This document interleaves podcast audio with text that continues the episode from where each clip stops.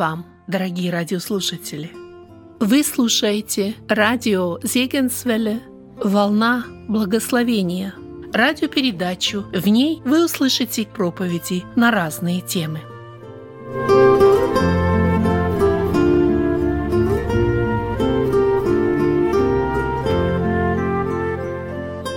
Наше исследование книги пророка Захарии. Сегодня перед нами следующая, четвертая глава этой книги. Четвертую главу мы можем назвать «Свет от Духа Святого».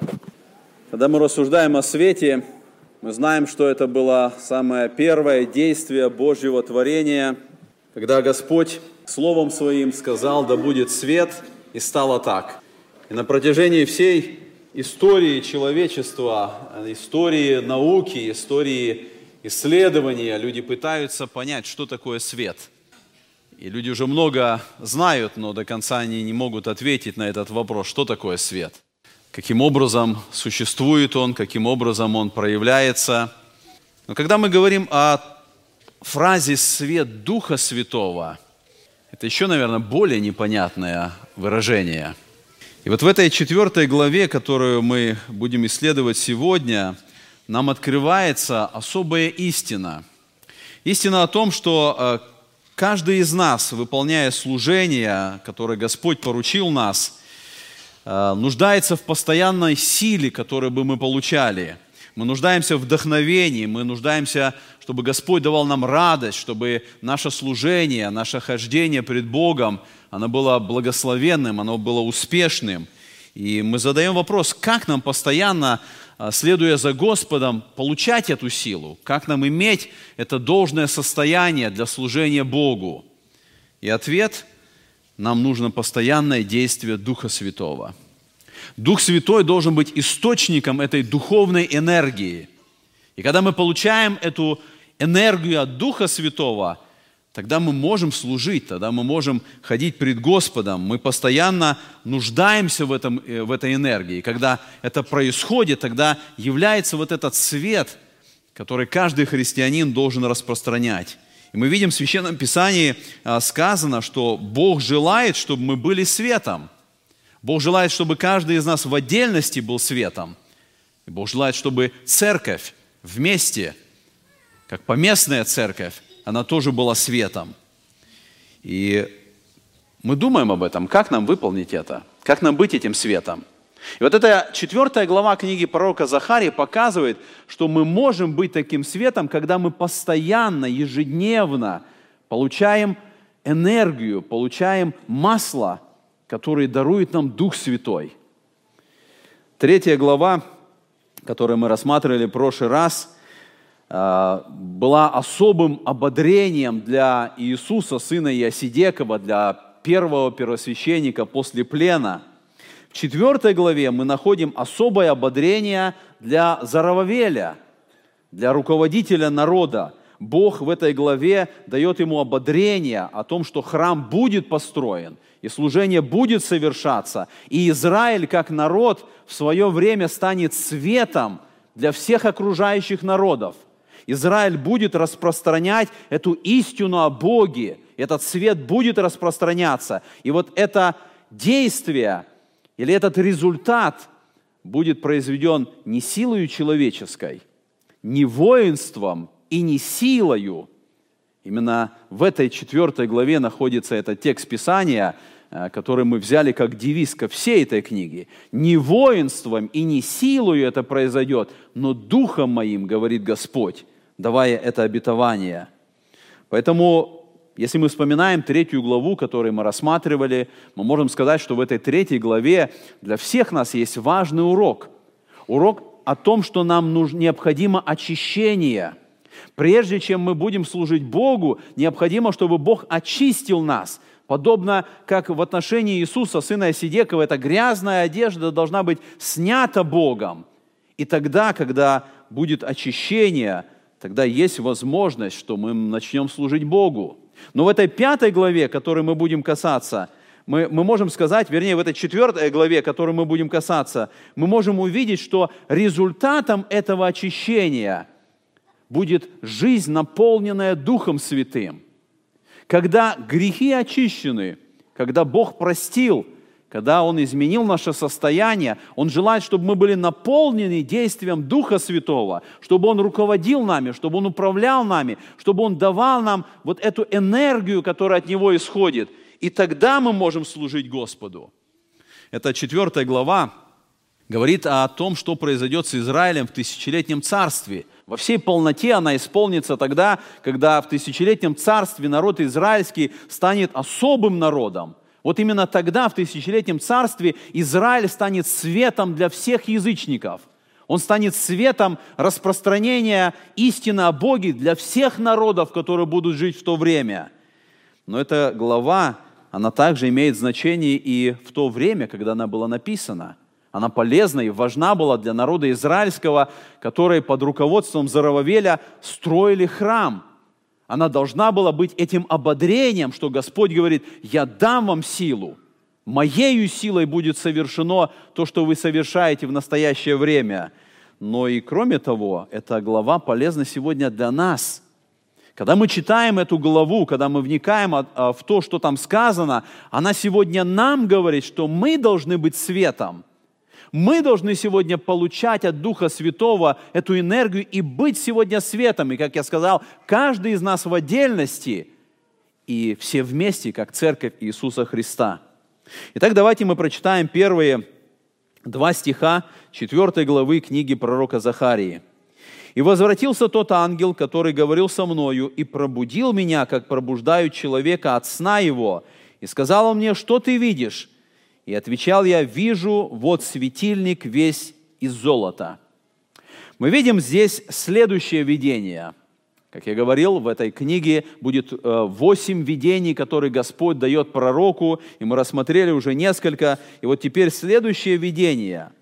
И читая начало этой главы, мы видим, что тот ангел, который говорил с Захарией, тот ангел, который объяснял ему все, что было в предыдущей, в третьей главе, написано, он пробудил Захарию. Захария в этой ситуации после видения третьей главы, я думаю, что он был особо обессиленный. Это говорит о том, что когда пророк получал видение, это не было просто вот что-то легкое, это не было просто картинка показанная. Видение третьей главы, где говорилось о том, что с Иисуса, первосвященника, снимались эти одежды греха. И Господь говорил о том, что я снял вину твою и даю тебе одежды торжественные. Мы видим, это нелегко воспринималось Захарии. Возможно, он находился в этом истощенном состоянии даже физически. И он впал в сон, и мы здесь прочитали, что ангел пробудил меня, как пробуждает человека от сна его. Это значит, что видение, которое он получал, это не было сон – мы знаем из Священного Писания, что и во сне Бог являлся человеку, и во сне Бог давал откровение. Но то, что получал Захария, это не было во сне, это было особое состояние. И поэтому мы прочитали здесь, что ангел пробудил Захарию, как пробуждают человека от сна, и вот теперь он получает это новое видение. И мы прочитали здесь, что ангел задает ему вопрос. Он спрашивает его, что ты видишь? И Захария увидев это видение, он отвечает, я вижу вот светильник весь из золота. Когда мы размышляем об этом видении, о светильнике, который увидел Захария, мы сразу можем вспомнить, что первое упоминание о светильнике находится в Ветхом Завете в книге «Исход». Тогда, когда Господь дает а, указания о строительстве скинии, вот там после перечисления всех предметов, которые должны быть в Скинии, в 25 главе книги Исход мы находим указание, что Моисей должен построить светильник. 25 глава с 31 стиха написано «И сделай светильник из золота чистого, чеканный должен быть сей светильник, стебель его, ветви его, чашечки его, яблоки его и цветы его должны выходить из него. Шесть ветвей должны выходить из боков его, три ветви светильника из одного бока его и три ветви светильника из другого бока его. Три чашечки наподобие миндального цветка с яблоком и цветами должны быть на одной ветви, и три чашечки наподобие миндального цветка на другой ветви с яблоком и цветами так на всех шести ветвях, выходящих из светильника, а на стебле светильника должны быть четыре чашечки наподобие миндального цветка с яблоками и цветами. Вот так идет описание того, что Господь сказал э, сделать. И мы читаем дальше, даже написано, у шести ветвей, выходящих из стебля светильника, яблоко под двумя ветвями его, яблоко под двумя другими ветвями, яблоко под третьими двумя ветвями его. Яблоки и ветви его из него должны выходить, он весь должен быть чеканный, цельный, из чистого золота. И сделай к нему семь лампад, и поставь на него лампады его, чтобы светили на переднюю сторону его. Так Бог сказал сделать светильник Моисею – и когда мы смотрим э, этот светильник, который должен быть э, в скинии, он должен быть сделан цельный, из куска золота. Он должен быть чеканный, то есть это не, не должно быть какое-то соединение, это должен быть цельный э, кусок золота, из которого э, мастера должны были сделать этот светильник. И когда мы смотрим вот на все это описание, э, в нашем русском языке встречается интересное слово, когда мы читаем, что должно быть цветы и яблоко, цветы и яблоко. Когда мы смотрим вот на э, это изображение, светильника, вот все это описание, мы видим, что сам светильник представлял себя как бы дерево или как бы растение. Был центральный стебель, и потом было три ветви с одной стороны, три ветви с другой стороны. И вот эти вот цветок и яблоко, это как раз вот эти изображения, которые на каждой из ветвей находятся.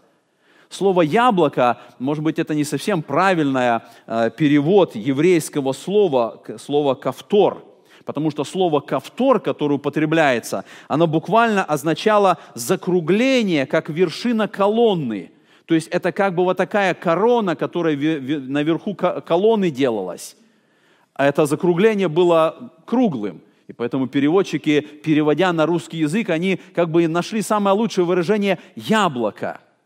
Цвет миндального дерева, то есть а, когда цветет миндаль, а дерево миндаль в Израиле это было первое дерево, которое расцветало – она давала цветы в первую очередь еще в феврале. И вот этот цветок миндального дерева, он был особо э, понятен для Израиля. И поэтому Господь сказал, укрась его вот этими цветами миндального дерева, и это яблоко, должно быть по три яблока на каждой ветви этого светильника. И дальше мы с вами прочитали, что сказано, вот как мы прочитали э, в этом тексте, сделай к нему семь лампад и поставь на него лампады его. Изображение светильника мы прочитали, но вот на вершине каждой ветви написано «сделай семь лампад». Слово «лампада» буквально означает масляный светильник. И вот когда мы смотрим на а, те светильники, которыми пользовались в древнее время, вот здесь просто одно из изображений, примерное изображение масляной лампы – они были самые разные. Они были из металла, они были из глины, они были самые разнообразные. И по сути устройство этой лампы очень простое. Это была какая-то емкость, в которую наливалось масло или растопленный жир, и был фитиль, определенный отрезок веревки из волокна, который помещался вот в эту емкость, и когда этот фитиль пропитывался маслом, один конец закреплялся над маслом и зажигался. Я думаю, для старшего поколения это все понятно и естественно, и, наверное, многие пользовались. Молодое поколение, наверное, и не представляет, что такое вот этот масляный, э, масляная лампа, которая использовалась в то время. И вот когда мы прочитали с вами текст Писания, который говорит, что на светильнике поставь семь лампад, об этом и идет речь, что чеканный светильник – должен быть из золота, а там на вершине каждой ветви должно быть вот такая конструкция. То есть там должно быть какой-то объем, какая, какой-то э, специально из металла сделанная емкость, в которой должен быть светиль, куда должно наливаться масло. И потом священник должен зажигать это масло, и таким образом светильник должен э, светить. Мы нигде не находим с вами в Ветхом Завете, когда идет а, объяснение и как, когда Господь дает указания, как построить этот светильник, нигде нет указания даже на фитиль. Единственное, что мы находим, посмотрите, в 39 стихе написано «И щипцы к нему, и лотки к нему из чистого золота, из таланта золота чистого пусть делают его». Хотя нет указания, что там где-то есть светиль, но вот это слово «и щипцы его» указывает на то, что священник, когда он заботился о том, чтобы светильник постоянно горел, он пользовался щипцами. Для того, чтобы светильник не коптил, нужно было время от времени щипцами откусывать окончание обгоревшего фитиля для того, чтобы пламя огня было ярким, было правильным. И мы видим вот все это устройство этого светильника Бог дал Моисею. Он сказал, что вот таким образом должно, должно быть устроение этого светильника, э, который должен находиться в, в святилище. И поэтому, когда мы вновь возвращаемся в книгу Захарии, мы видим, что то же самое слово, еврейское слово «минора», то есть светильник, которое использовано было в книге «Исход», когда Господь давал установление о строительстве скини, то же самое слово «минора» или «светильник» используется здесь у Захарии. То есть буквально это лампа, это светильник, который пользуется маслом для того, чтобы был свет. Но вот на этом светильнике, как мы прочитали, у Захарии есть особое отличие, есть особое устроение. Давайте прочитаем до конца вот эти первые три стиха. И э, я читаю дальше, и Захария говорит, «И отвечал я, вижу вот светильник весь из золота». И дальше посмотрите, «И чашечка для елея наверху его, и семь лампад на нем, и по семи трубочек у лампад, которые наверху его, и две маслины на нем, одна с правой стороны чашечки, другая с левой стороны ее». Когда мы смотрим на описание золотого светильника у Захарии мы замечаем некоторые отличия. Написано, что э, в тексте Писания чашечка для елея наверху его. В этом отличие определенное у нас русское слово чашечка, это буквально какая-то чаша, которая должна быть над светильником, и потом сказано, и семь трубочек от чаши идут к лампадам. Более того, когда мы смотрим с вами немножко дальше, и читаем с вами 12 э, стих этой же 4 главы. Посмотрите, сказано, когда Захария задает вопрос, он спрашивает, что значит две масличные ветви, которые через две золотые трубочки изливают из себя золото. Мы видим, что этот светильник, который увидел Захария, имеет чашу. Эта чаша наполняется маслом от двух маслин, и есть две золотые трубочки – и от этой чаши есть семь трубочек, которые передают это масло в каждую лампаду. Это масло истекает от деревьев маслины через чашу и наполняются вот эти лампады, в которых и должен, должен быть этот фитиль и э, должен быть огонь. В чем разница? Когда мы сравним светильник Скинии и светильник, который увидел Захария. Разница не только в устроении – разница в обслуживании. Потому что мы с вами говорили о том, что э, в той скине, светильнике скиния задача священника была заботиться о том, чтобы он всегда горел, о том, чтобы он никогда не угас. И вот мы читаем 27 глава книги «Исход», написано, «И вели сынам Израилевым, чтобы они приносили тебе елей чистый, выбитый из маслин для освящения, чтобы горел светильник во всякое время, в скине собрания вне завесы, который перед ковчегом откровения, будет зажигать его Аарон и сыновья его от вечера до утра пред лицом Господним. Это устав вечный для поколений от сынов Израилевых. Устроение скини было таковым, что там не было окон, и свет никак не попадал вовнутрь. И был единственный источник света – это этот светильник – и задача священника была наблюдать, чтобы огонь горел постоянно.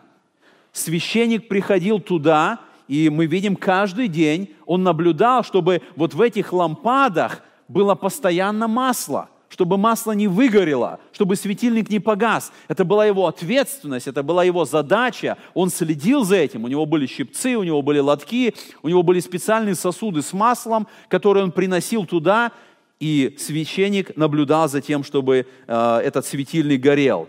Но когда мы смотрим опять на тот светильник, который был показан Захарии, разница в том, что человек не нужен был. Не было необходимости, чтобы священник подливал или наблюдал за Илеем, потому что он был устроен так, что через две золотые трубочки масло оливковое, масло от деревьев попадало в эту чашу, и потом через эти семь трубочек она наполняла эти лампады, и светильник всегда горел. И не было необходимости, чтобы человек или первосвященник каким-то образом наблюдал за этим. Вот эти два дерева маслины, они постоянно обеспечивали маслом. И все это масло происходило от одного источника. И в этой главе показано, этим источником был сам Господь. Сам Господь Саваоф давал это масло для того, чтобы светильник горел. Поэтому я сказал вот эти три момента, в чем разница между двумя светильниками. Чаша, семь трубочек и две трубочки. Это особое устроение. Когда мы э, вновь думаем о светильнике в скине собрания, раввины израильского народа истолковывают, что э, светильник в скинии – это был образ Израиля – это был образ народа израильского, потому что а, как для, для светильника задача была светить и освещать это помещение внутри, так раввины говорили, и Израиль был избран Богом, чтобы стать светом, чтобы распространять этот свет среди темноты, чтобы эта истина о Боге, о Боге живом, о Боге истинном через Израиль распространяла, распространялась на все народы. И когда мы смотрим вот на этот образ, мы понимаем, что для нас, евангельских христиан, образ светильника Скинии – это не только Израиль. Мы находим, что это образ самого Иисуса Христа. Он сказал, «Я есть им свет». Это Он тот, который принес этот свет, это через Него этот свет а, распространяется в этом мире. Но елей или масло, которое использовалось в светильнике, это и в Ветхом Завете был образ Духа Святого – Поэтому, когда мы рассуждаем, мы видим, что вот этот светильник, который был в скине собрания, он использовал елей для того, чтобы был свет. И когда мы возвращаемся вновь в книгу пророка Захарии, мы видим, что и этот светильник, он пользуется елеем. И если елей – это действие Духа Святого, то Захарии был показан светильник, который будет постоянно под действием Духа Святого. Масло никогда не будет заканчиваться, оно всегда будет обеспечивать свет и огонь светильника. Мы видим эти две маслины, которые находятся с правой и с левой стороны от светильника. Эти две маслины показывают нам, что видение, которое было дано Захарии, оно не происходит в храме, оно происходит где-то вне, оно происходит где-то э, на улице, и там находятся эти две маслины – мы задаем вопрос, рассуждая об этом, что это за две маслины? А о чем идет речь, когда Захарии сказано вот об этих двух деревьях? В 51-м псалме, вы помните, сказано, «А я, как зеленеющая маслина, в доме Божьем уповаю на милость Божью». Этот образ говорит о том, что маслины могут указывать на человека. И э, думая о том, что слово маслины или вот дерево, оливковое дерево, оно используется более 50 раз в Ветхом Завете. Это особое было дерево. Оно особо было важно для Израиля. Когда мы смотрим на некоторые моменты сегодня, мы видим, что э, у этого дерева есть особенность жить долго. Маслины, дерево маслины живет более тысячи лет – и вы видите вот здесь вот изображение, эти маслины и оливковые деревья, которые в настоящее время растут в Гефсимании, там, на Елеонской горе в Иерусалима. Ученые говорят, что им около 900 лет. Они предполагают, что, возможно, это маслины, которые выросли после того, когда те деревья, под которыми молился Иисус Христос, они были а, срезаны, они были срублены. У маслины есть способность, чтобы от этого, казалось бы, мертвого пня вновь вырастал росток и вновь появлялось дерево. И ученые предполагают, что эти маслины, которые там сегодня находятся, именно те маслины, которые выросли от корней тех деревьев, под которыми молился в свое время Христос – Самая древняя маслина, которая в настоящее время есть, находится на острове Крит. И ученые до сих пор пытаются определить ее возраст. Некоторые говорят, что ей 2000 лет, некоторые говорят даже 3000 лет. И в этом особенность вот этого дерева маслины, они долго растут, они долго живут. И, конечно, для израильтян, для евреев дерево маслины или оливковое дерево было особо важным, потому что оно давало масло – она давала оливковое масло. Каждое дерево давало до полутонны оливок каждый год. И масло использовалось и в пище, но оно особо использовалось для помазания на служение. и оно использовалось также для светильника. И мы прочитали этот текст Писания, что народ израильский должен приносить это масло, чтобы священники использовали его для светильника. И вот когда Захарии было показано это видение, мы читаем с вами этот текст Писания, он задает вопрос, он спрашивает, что значат эти маслины. Он не понял этого. Он увидел, что это светильник особого устроения. Он увидел, что эти две маслины обеспечивают светильник маслом. Но что означают эти деревья? И мы видим, он задает вопрос раз, и в 12 стихе сказано «вторично я стал говорить ему». И второй вопрос он задает. И то, что было открыто ангелом, мы э, с вами читаем вот э, в 14 стихе, в 13 стихе ангел говорит, «И сказал он мне, ты не знаешь, что это?» Я отвечал, «Не знаю, господин мой». И сказал он, «Это два помазанные елеем, предстоящие Господу всей земли». Мы видим, что это два человека или служителя, или образа, которые определены для особой задачи. Они помазаны, написано, елеем, для того, чтобы предстоять пред Господом. Мы не можем точно определить, о ком идет речь. Возможно, речь шла о Иисусе, первосвященнике и Зарававеле, потому что в то время, когда Господь давал вот это видение или это пророчество пророку Захарии, именно Зарававель и Иисус, сын Иосидеков, это были два особо избранные Богом человека – для того, чтобы через них совершилось все то, что сказано в этой книге. И особенно это строительство храма. Бог определил им эту задачу. И вот в то время, когда э, среди народа было э, особое состояние, они не понимали, произойдет ли это, построят ли они или нет, именно эти два человека были помазаны Богом, чтобы вдохновлять, чтобы давать энергию, чтобы побуждать народ – чтобы они действительно взяли за этот труд, и они могли это сделать. И мы видим, когда рассуждаем вот о Зарававеле и Иисусе, э, сыне Осидековы, Зарававель – это представитель царской линии. Он происходит от рода Давидова. И Осидек – это представитель священнического рода. И когда мы смотрим на эти два образа, представителя царей и представителя священников, мы понимаем здесь важную истину – в этом открывается образ Иисуса Христа, потому что Христос – это будет царь и священник. И если Зарававель и Иисус Навин стали образом этой энергии или этого масла, которое нужно было для народа тогда, силы, вдохновения для совершения этой важной задачи строительства храма, то сам Христос открывается нам как источник этой энергии – который дает эту силу для выполнения той задачи, которая стоит или которую Господь ставит перед народом. И мы не должны забывать, что Христос назван помазанником, потому что слово «мессия» или как по-гречески звучит «Христос» буквально означает «помазанный». Это тот, кто Богом определен для особой задачи, для особой цели. Но с другой стороны, мы можем сказать, что эти, два, э, эти две маслины, это могут быть пророки Агей и пророк Захария.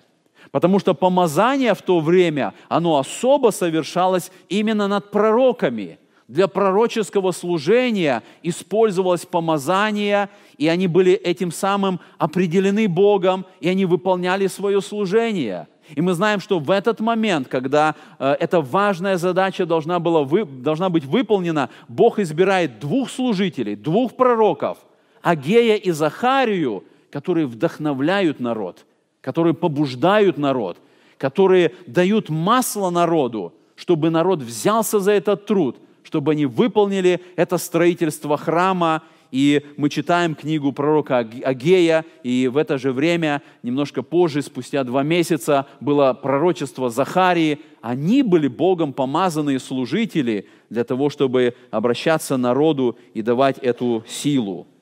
Во время великой скорби тоже будет два свидетеля – мы читаем об этом в 11 главе книги Откровения. Написано так. «И дам двум свидетелям моим, и они будут пророчествовать 1260 дней, будучи а, обличены во вретище. Это суть две маслины и два светильника, стоящие пред Богом земли. Если кто захочет их обидеть, то огонь выйдет из уст их и пожрет врагов их. Если кто захочет их обидеть, тому надлежит быть убиты, убиту. Они имеют власть затворить небо, чтобы не шел дождь на землю в одни пророчествования их, и имеют власть над водами, превращать их в кровь и поражать землю всякою язвою, когда только захотят. В этом тексте идет описание периода великой скорби. Самое темное время истории Земли, когда Антихрист будет править на земле, когда он будет преследовать народ израильский, когда люди отвернутся от Бога, когда они начнут принимать начертания зверя и служить и поклонять зверю и антихристу.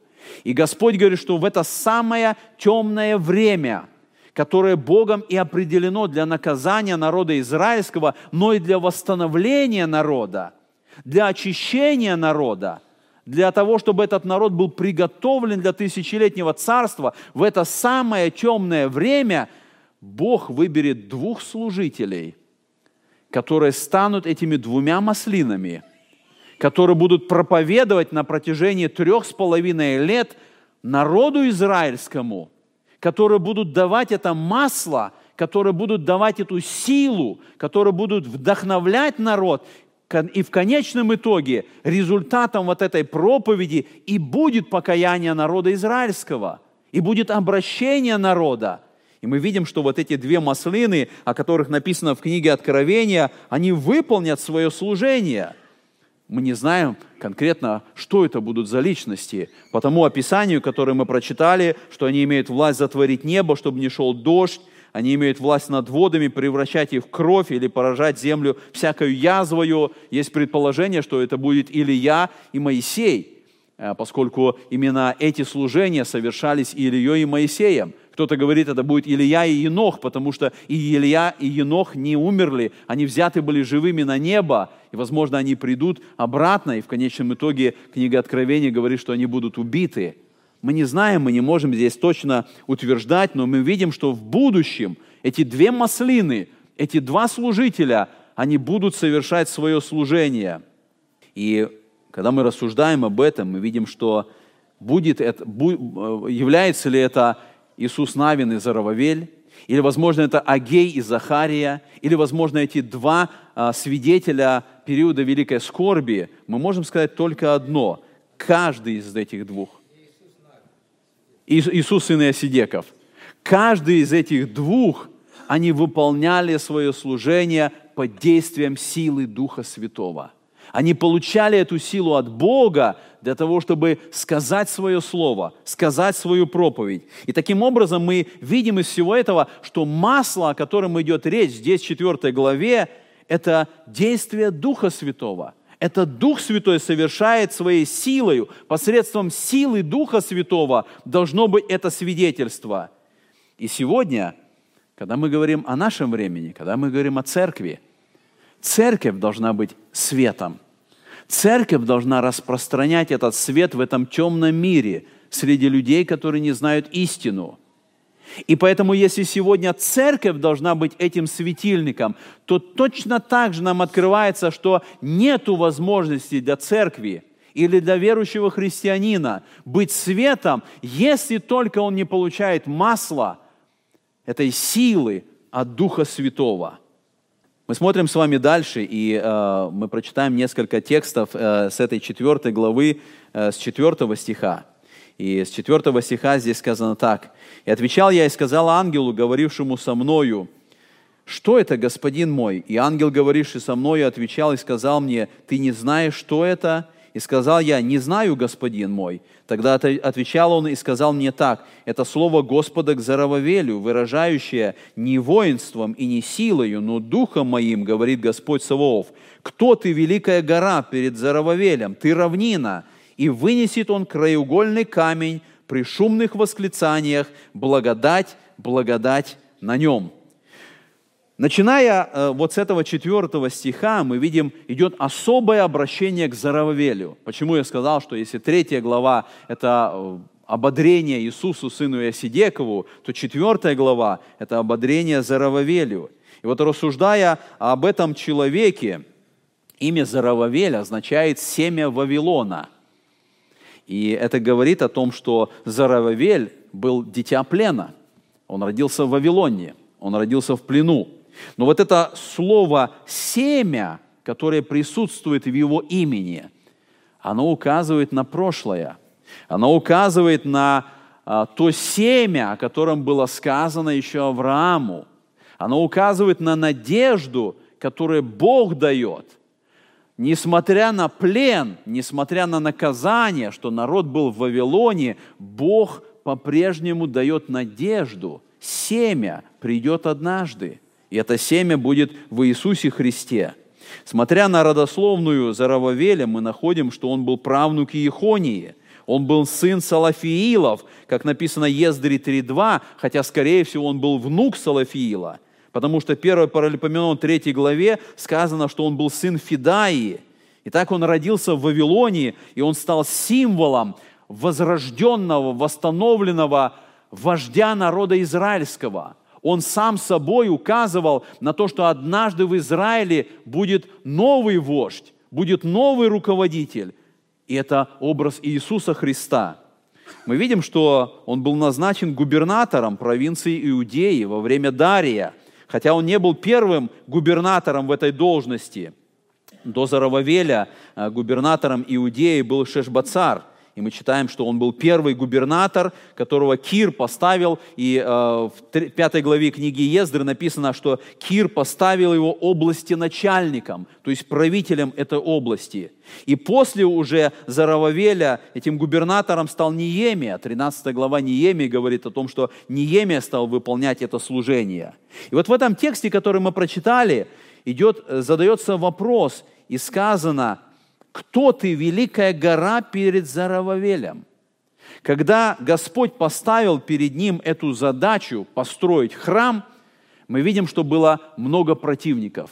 Язычники, были те, кто против, те, кто не хотели, чтобы они достигли этой цели. Но Господь говорит, что вот эта гора, которая стоит перед Зарававелем, то есть все трудности, все препятствия в строительстве храма, они ничего не значат – они все являются равниной.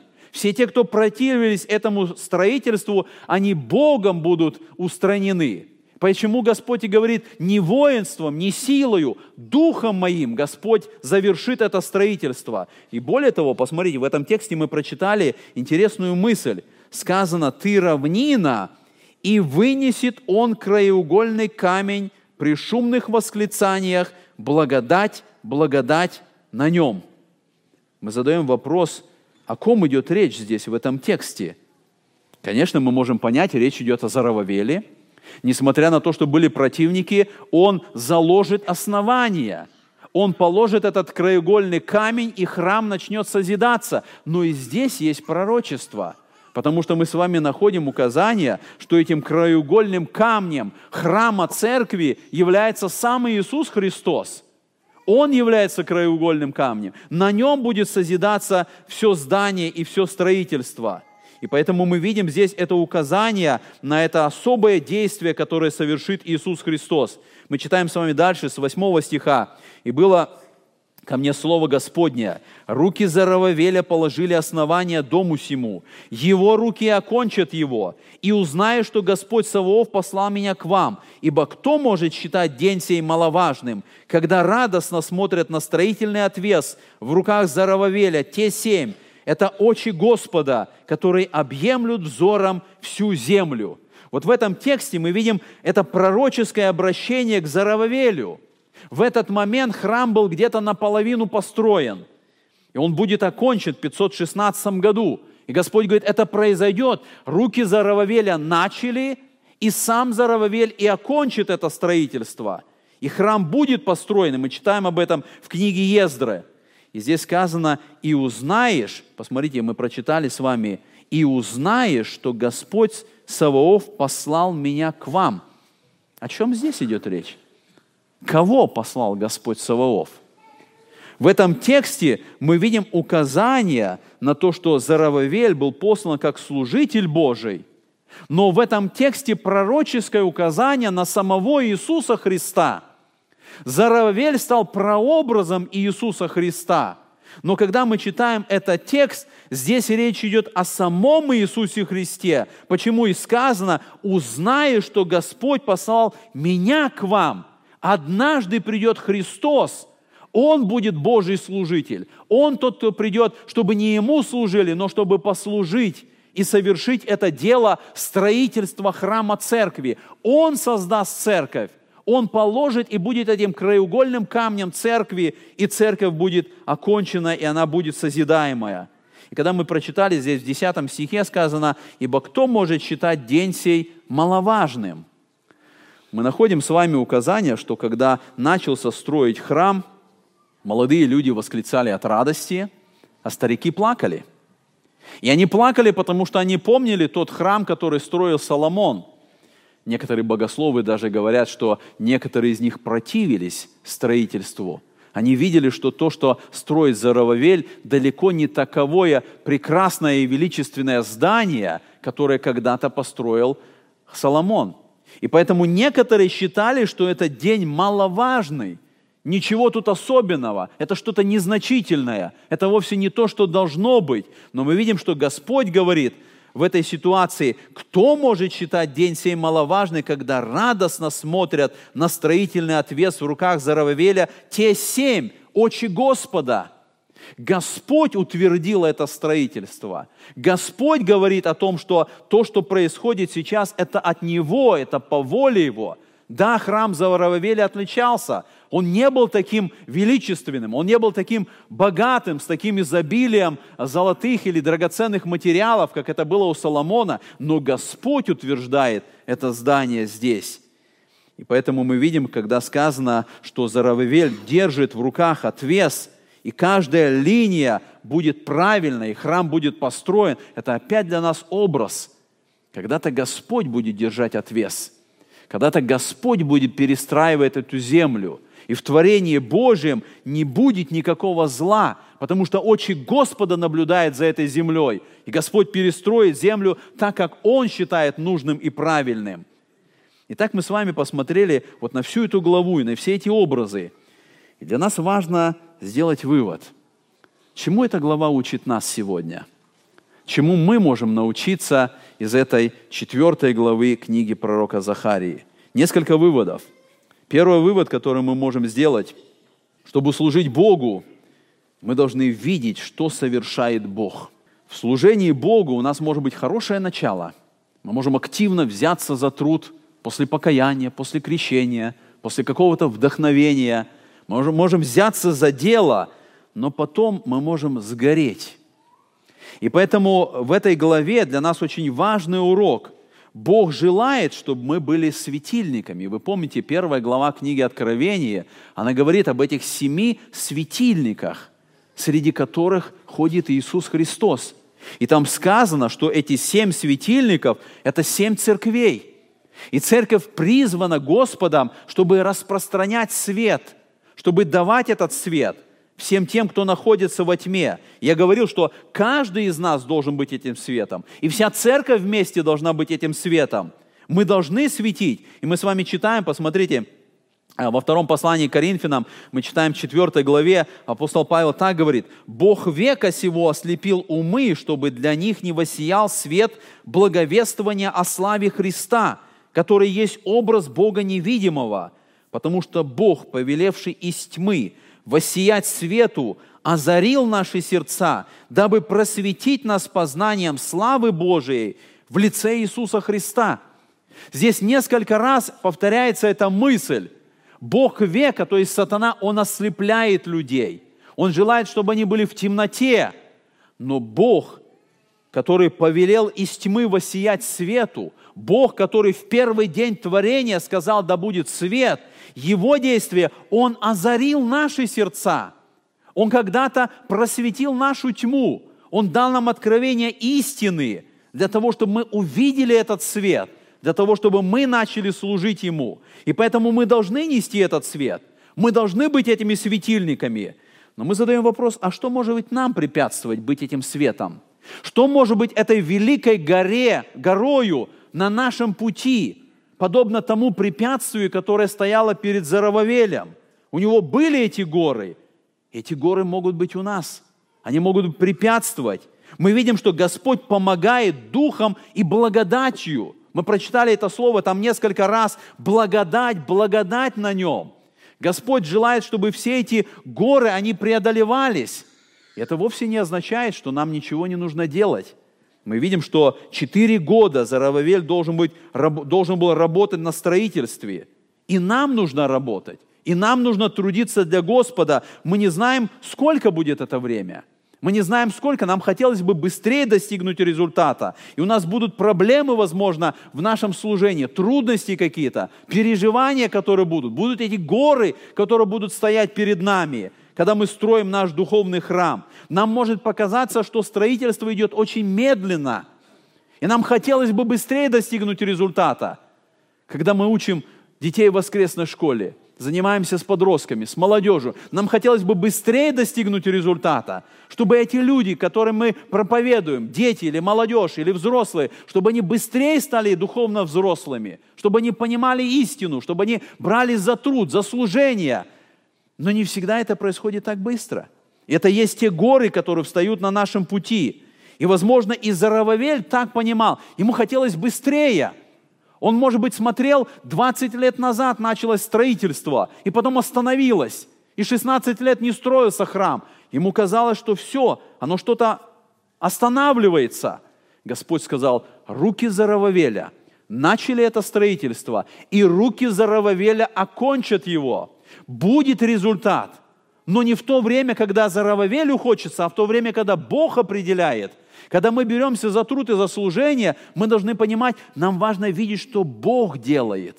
В Его время Он достигает результата, но Он ожидает от нас усердия, старания. Он ожидает от нас труда, который мы совершали.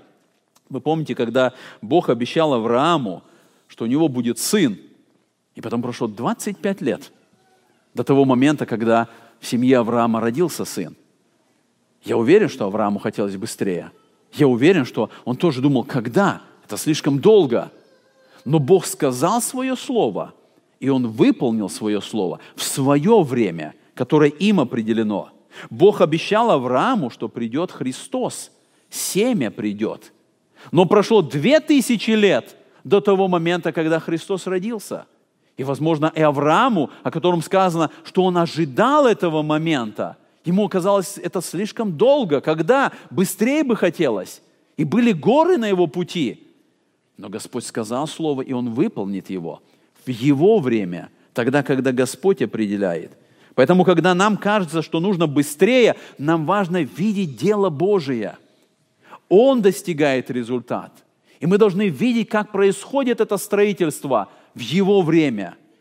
Второе, второй урок, который мы можем взять отсюда, чтобы нам не сгореть, мы должны постоянно получать силу от Духа Святого. Господь сказал в этой главе не воинством и не силою, но Духом моим. И нам сегодня в любом деле, служении, вхождении пред Господом нужна сила Духа Святого. Потому что воинство и сила это указание на человеческие усилия. Это указание на наши таланты, способности, когда мы вдруг сами решили своими силами достигнуть какого-то результата духовного, и мы стараемся, мы пытаемся, мы хотим бороться с грехом, мы пытаемся каким-то образом достигнуть какого-то духовного роста. Господь говорит, если ты сам своими силами, воинством и силом, не будет результата. Поэтому Господь и говорит им для нас сегодня, есть другой путь. Духом моим, говорит Господь. Это путь веры, это путь зависимости от Бога, это путь, когда мы получаем это масло от Господа. И вот этот путь предлагается нам Господом. Это не значит, что нам просто нужно сесть и ничего не делать. И в то время строители храма, они усердно работали четыре года. Они таскали камни, они делали, они копали, они делали все нужно. Но Господь говорит, но при всем этом, это не силою человеческую, это духом моим созидается этот храм. Мы сегодня все созидаем свой духовный храм. У кого-то это лучше получается, у кого-то хуже. Кто-то делает это, кто-то не делает. Но нам важно понять из этой главы не нашими человеческими усилиями – нам нужно совершать работу, но духом моим, как говорит Господь, когда Его духом, тогда будет результат.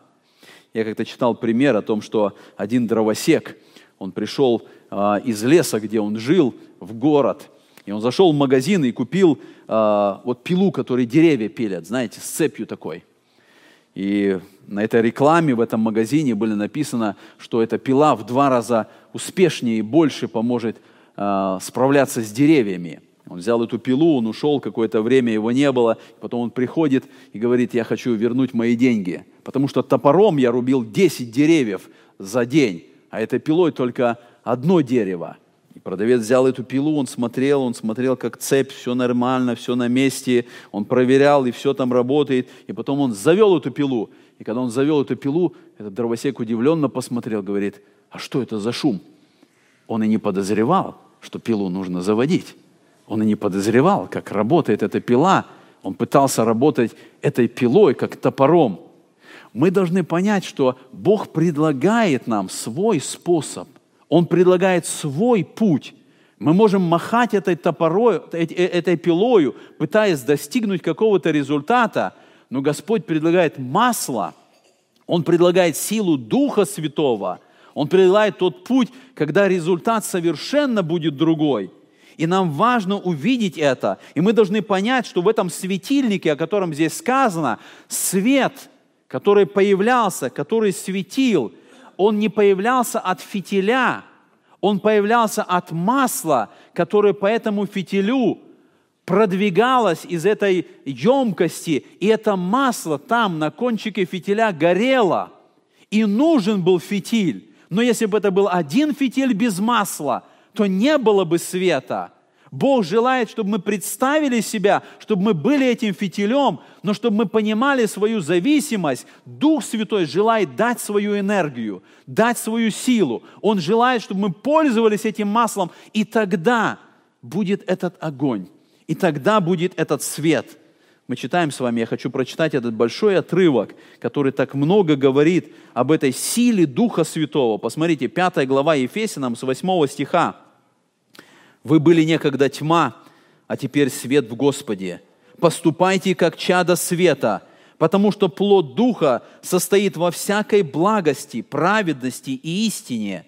Испытывайте, что благоугодно Богу, и не участвуйте в бесплодных делах тьмы, но и обличайте, ибо о том, что они делают тайно, стыдно и говорить. Все же обнаруживаемое делается явным от света, ибо все, делающееся явным, свет есть. Потому сказано, встань спящий, и воскресни из мертвых, и осветит тебя Христос. Итак, смотрите, поступайте осторожно, не как неразумные, но как мудрые, дорожа временем, потому что дни лукавы. Итак, не будьте нерассудительны, но познавайте, что есть воля Божия, и не упивайтесь вином, от которого бывает распутство, но исполняйтесь Духом. И когда я читаю эту фразу – исполняйтесь Духом, я вижу этот светильник, который нуждается в масле, который должен быть наполнен этим маслом. Когда он наполнен этим маслом, тогда фитиль горит, тогда есть этот свет, о котором здесь сказано, тогда уже нет тьмы, нет этих греховных дел тьмы, того, в чем мир этот находится, тогда есть этот огонь света, который дает Дух Святой. И поэтому мы должны научиться, чтобы нам светить, и чтобы нам не сгореть, мы должны постоянно получать силу от Духа Святого. Мы должны, подобно как в этом образе, чтобы наш светильник был подсоединен к этим двум маслинам, чтобы постоянно шло это масло, постоянно была наша связь с Господом, постоянно Дух Святой давал эту силу, и тогда мы будем светить. И, наконец, последний урок, который мы можем найти в этой главе – получая силу от Духа Святого, мы должны быть светом. Господь желает, чтобы это было в нашей жизни. Он не желает, чтобы мы знали Бога, знали истину, и этот свет был где-то далеко запрятан. Вы помните текст Писания из Нагорной проповеди, 5 глава Матфея? Христос говорит, «И зажегший свечу не ставит ее под сосудом, но на подсвечнике и светит всем в доме» когда у нас есть живая связь с Господом, И когда мы идем этим путем служения Богу, и когда Дух Святой наполняет, и мы исполняемся Духом Святым, этот свет должен быть виден вокруг. Именно поэтому вот в, этом, в этой голове мы видим, этот светильник должен распространять этот свет. Это то, что Господь ожидает от нас. Потому что весь этот мир, он лежит во зле. И люди, которые живут здесь, в это время, в этом мире, они могут быть интеллигентными, они могут быть грамотными, они могут быть образованными, они могут быть знать многие вопросы этой жизни, но они не знают истину духовную, и они находятся во тьме. И если мы знаем эту истину о Боге, о грехе, о спасении, Господь говорит, я желаю, чтобы вы были этими светильниками. Я желаю, чтобы этот свет распространялся, чтобы эта тьма рассеивалась там, где вы находитесь, чтобы люди знали истину, которая от вас исходит, чтобы вы были этим светильником. Поэтому мы находим это указание, весь смысл светильника, чтобы давать свет. И мы не можем быть христианами без действия Духа Святого – и мы не можем быть христианами, если мы не светим. Пусть Бог поможет нам взять эти уроки с этой главы, с этого пророчества, для того, чтобы исполнять их в жизни, чтобы быть светом, о котором сказал Иисус Христос. Аминь. Вы слушали Андрея Павловича Чумакина «Церковь спасения» Вашингтон. Вы слушали радио Зекинсвелле Волна благословения, город Детмалт, Германия. Дорогие радиослушатели, мы желаем вам Божьих благословений.